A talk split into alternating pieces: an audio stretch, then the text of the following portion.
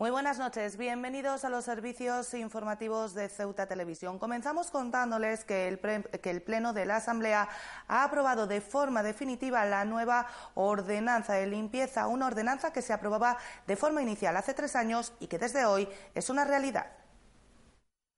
El Pleno de la Asamblea ha aprobado este miércoles de forma definitiva la nueva ordenanza de limpieza y gestión de residuos. Se trata de un texto que recoge numerosas novedades, tal y como ha explicado la consejera de Fomento y Medio Ambiente, Kisi Chandiramani, entre ellas la actualización de los importes de las sanciones, pasando hasta 750 euros las leves, 1.500 las graves y 3.000 las muy graves. Eso sí, ha insistido en que no tiene un afán recaudatorio. Eh, quería decir que el eh, procedimiento sancionador o el régimen sancionador que se establece en, esta ordenanza no tiene ningún fin recaudatorio.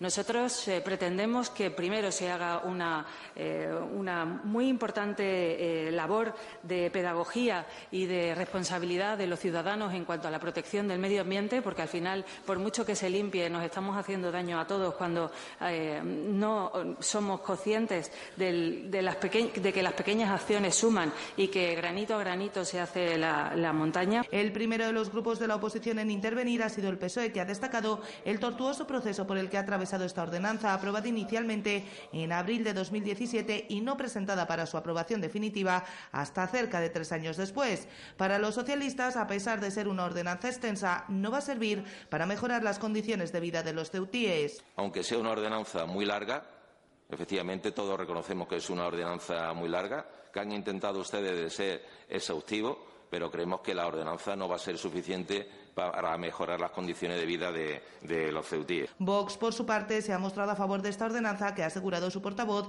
supone una mejora. Eso sí, ha recortado la decadencia vivida en materia de limpieza por la ciudad en los últimos años y ha reclamado que, si bien la pedagogía es vital, el incremento de las sanciones a quienes incumplen la ordenanza también. Creemos que también estamos pecando un poco de quejarnos de vicio y, pues sí que esta ordenanza supone un paso adelante. Yo creo que votar contra una actualización, una mejor catalogación y, un mejor régimen sancionador es quedarse anclado, paralizado y contentarse con cómo está la ciudad.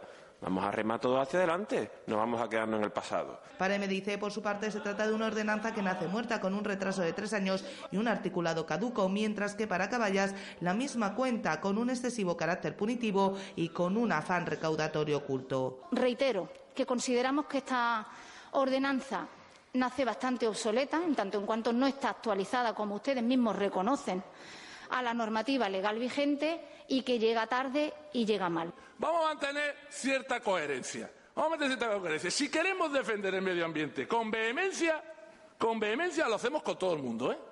No con los débiles sí y con los poderosos no. La ordenanza finalmente ha salido adelante con los votos a favor de PP y Vox, la abstención de Caballas y los votos en contra del resto de grupos de la oposición.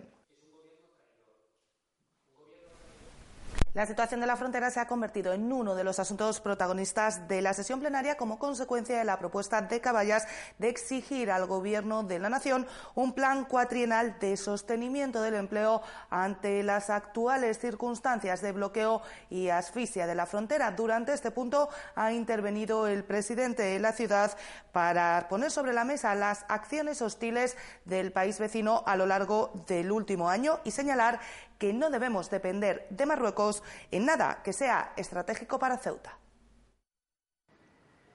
La situación de la frontera se ha convertido en uno de los asuntos protagonistas de la sesión plenaria ordinaria este miércoles, una sesión plenaria en la que Caballas planteaba una propuesta para exigir al Gobierno de la Nación un plan cuatrienal de sostenimiento del empleo en forma de un proceso de reconversión como los que han existido en otros territorios ante las actuales circunstancias de asfixia y bloqueo en la frontera. Sí y eso se verá cuando conteste el Gobierno. Nosotros, evidentemente, en el cuerpo de la propuesta criticamos al Gobierno porque consideramos que su posición en relación a lo que viene pasando en la frontera, a la política de asfixia a la que nos tiene sometida Marruecos, es una, es una posición cuando menos pasiva, ya no solo errática, y que requiere inmediatamente de una intervención por parte de los poderes públicos, y este es uno, que eh, pues salvaguarde los intereses generales de los ceutíes y de las ceutíes.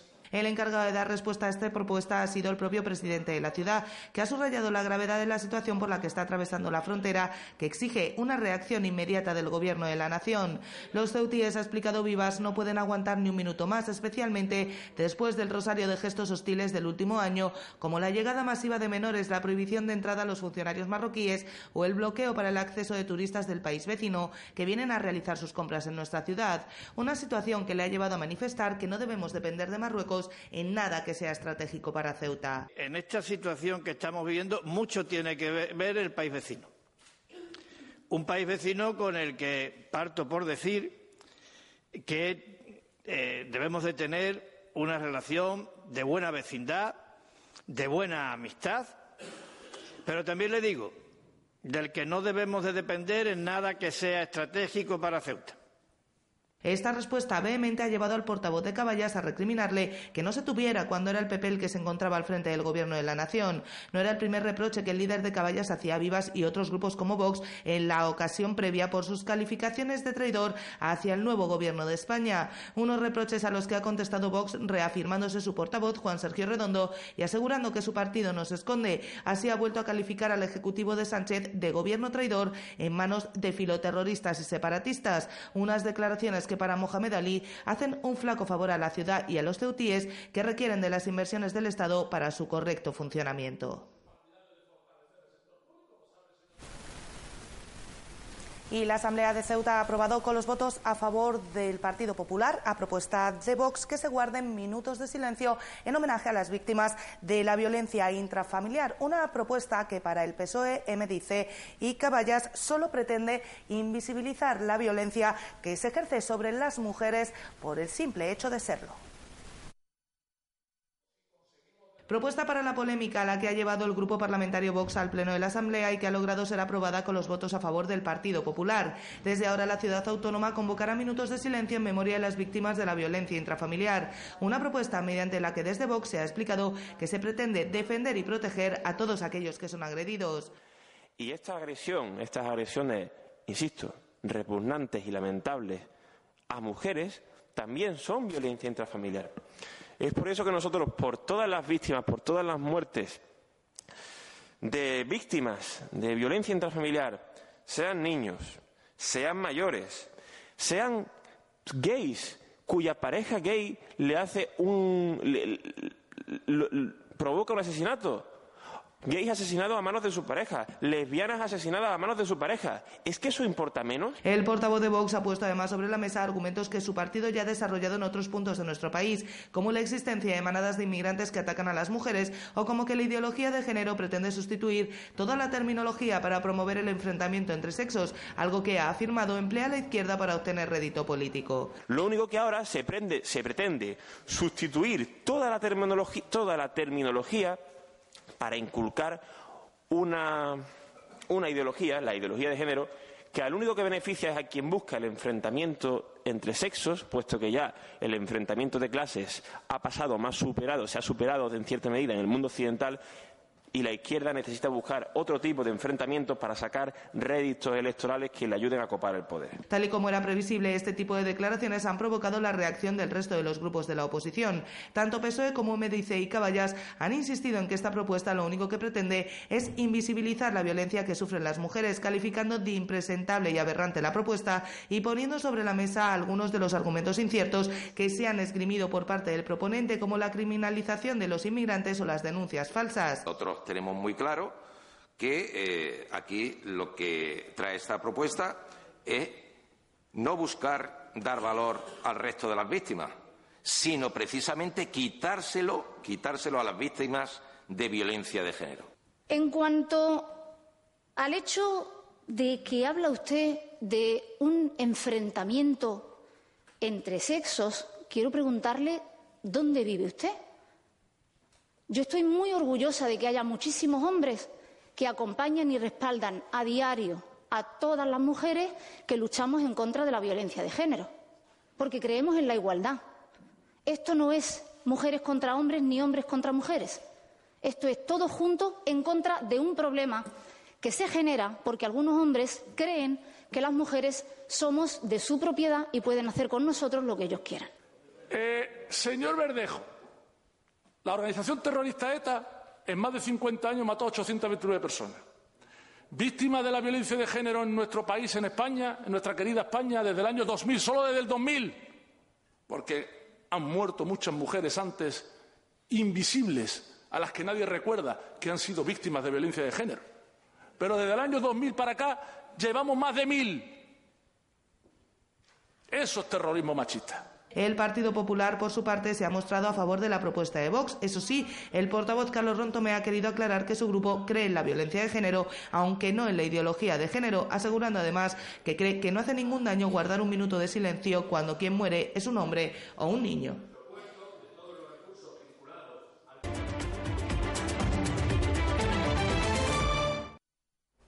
Dejamos de lado el Pleno para contarles que Comisiones Obreras ha mostrado su satisfacción por la subida de las pensiones y confía en que Sánchez, cumpliendo con lo pactado, apruebe en los próximos Consejos de Ministros la subida salarial del 2% de los empleados públicos y abra la mesa de negociación para un tercer proceso que incluya ampliar la plantilla para cubrir las necesidades existentes. De momento, el gobierno de coalición de Sánchez ha aprobado la subida de las pensiones, aunque Comisiones Obreras espera que los próximos consejos de ministros haga lo mismo con el salario mínimo interprofesional y la subida salarial ya pactada para los empleados públicos. El gobierno nos tiene que subir a todos los empleados públicos el 2% desde el 1 de enero.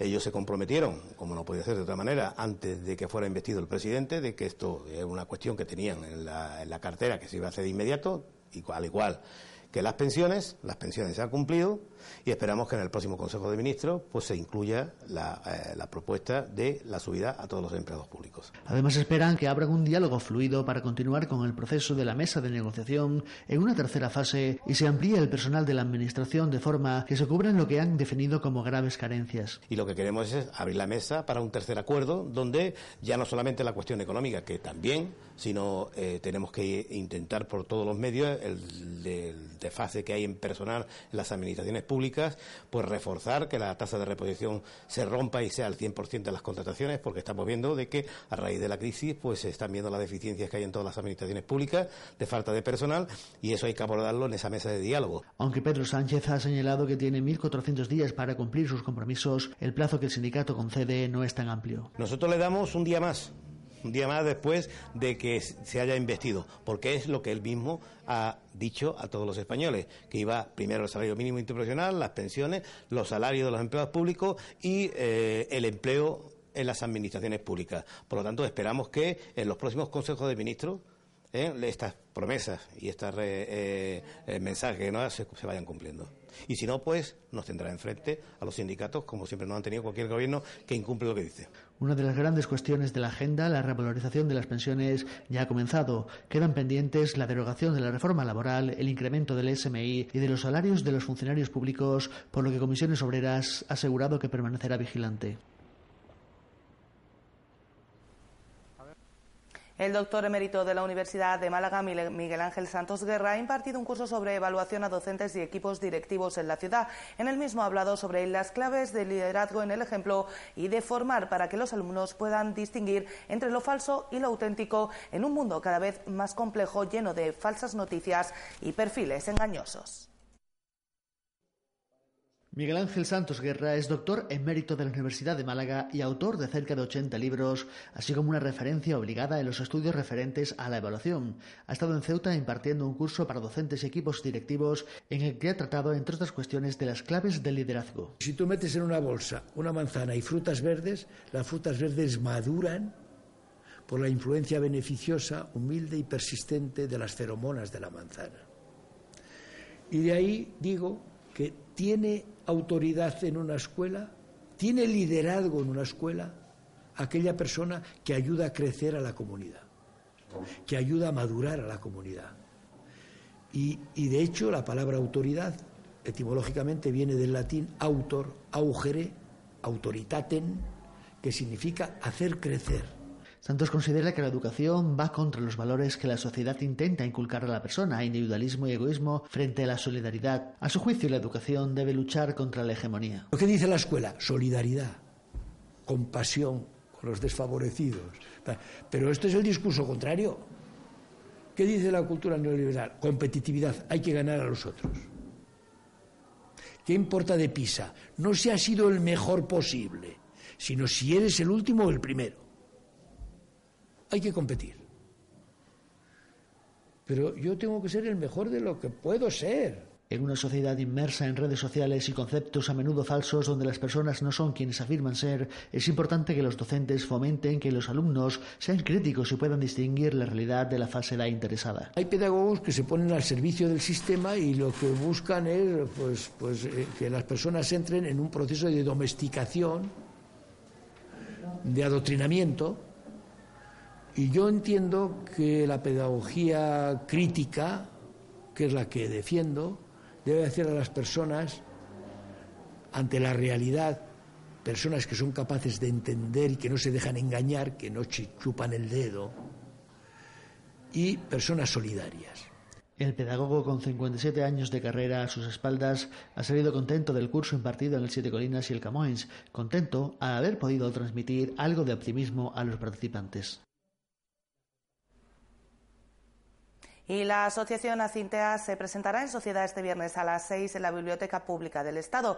Nace con unos 200 miembros y mediante una mesa redonda darán a conocer su ideario, así como la cartera de servicios que ofrecen a niños con trastorno del espectro autista, comenzando con 30 usuarios. El viernes a las 6 de la tarde se realizará la presentación de Acintea, una asociación formada por profesionales que además son, casi en su mayoría, padres o familiares de jóvenes y niños con TEA. Lo harán en una mesa redonda. Estará participando la junta directiva de la asociación que vamos a presentar a cada uno de los miembros. Van a estar participando también eh, autoridades que tienen que ver con educación eh, va a estar presente la delegada de gobierno, va a estar también algunos orientadores de algunos centros ordinarios y también va a estar la directora del Centro Especial San Antonio. Acintea nace como el objetivo de mejorar la calidad de vida del colectivo de personas con trastornos del espectro autista, trabajando tanto con niños con TEA como con padres y madres dentro del colectivo. Quiero ofrecer una cartera de servicios orientada a lo que es la formación de especialistas y sobre todo de padres y familiares también que necesitan una orientación, sobre todo también en atención temprana. Consideran que uno de los problemas por los que no ha llegado a tiempo los profesionales de apoyo para los centros educativos, además del estado en funciones del gobierno, es que la ciudad no dispone de las competencias de educación y la delegación provincial no tiene potestad para la toma de decisiones. Piedras angulares de esta problemática es el tema de que Ceuta no tiene las competencias educativas delegadas. Por tanto, todas las gestiones que se hacen a través de la dirección provincial tienen que pasar por la aprobación de Madrid y esto es un proceso muy largo y complicado. Acintea se constituye con unos 200 asociados y tiene la intención de ir creciendo, acogiendo al principio a 30 usuarios. Invitan a la sociedad Ceutí a asistir el próximo viernes a la biblioteca para conocerles y resolver dudas acerca de estos trastornos. Pues con esta información les decimos adiós por hoy, no sin antes recordarles que pueden seguir toda la actualidad de la ciudad, nuestros perfiles en las redes sociales Facebook y Twitter, en nuestros podcasts y, como no, aquí en www.ceutatv.com. Hasta mañana. Adiós.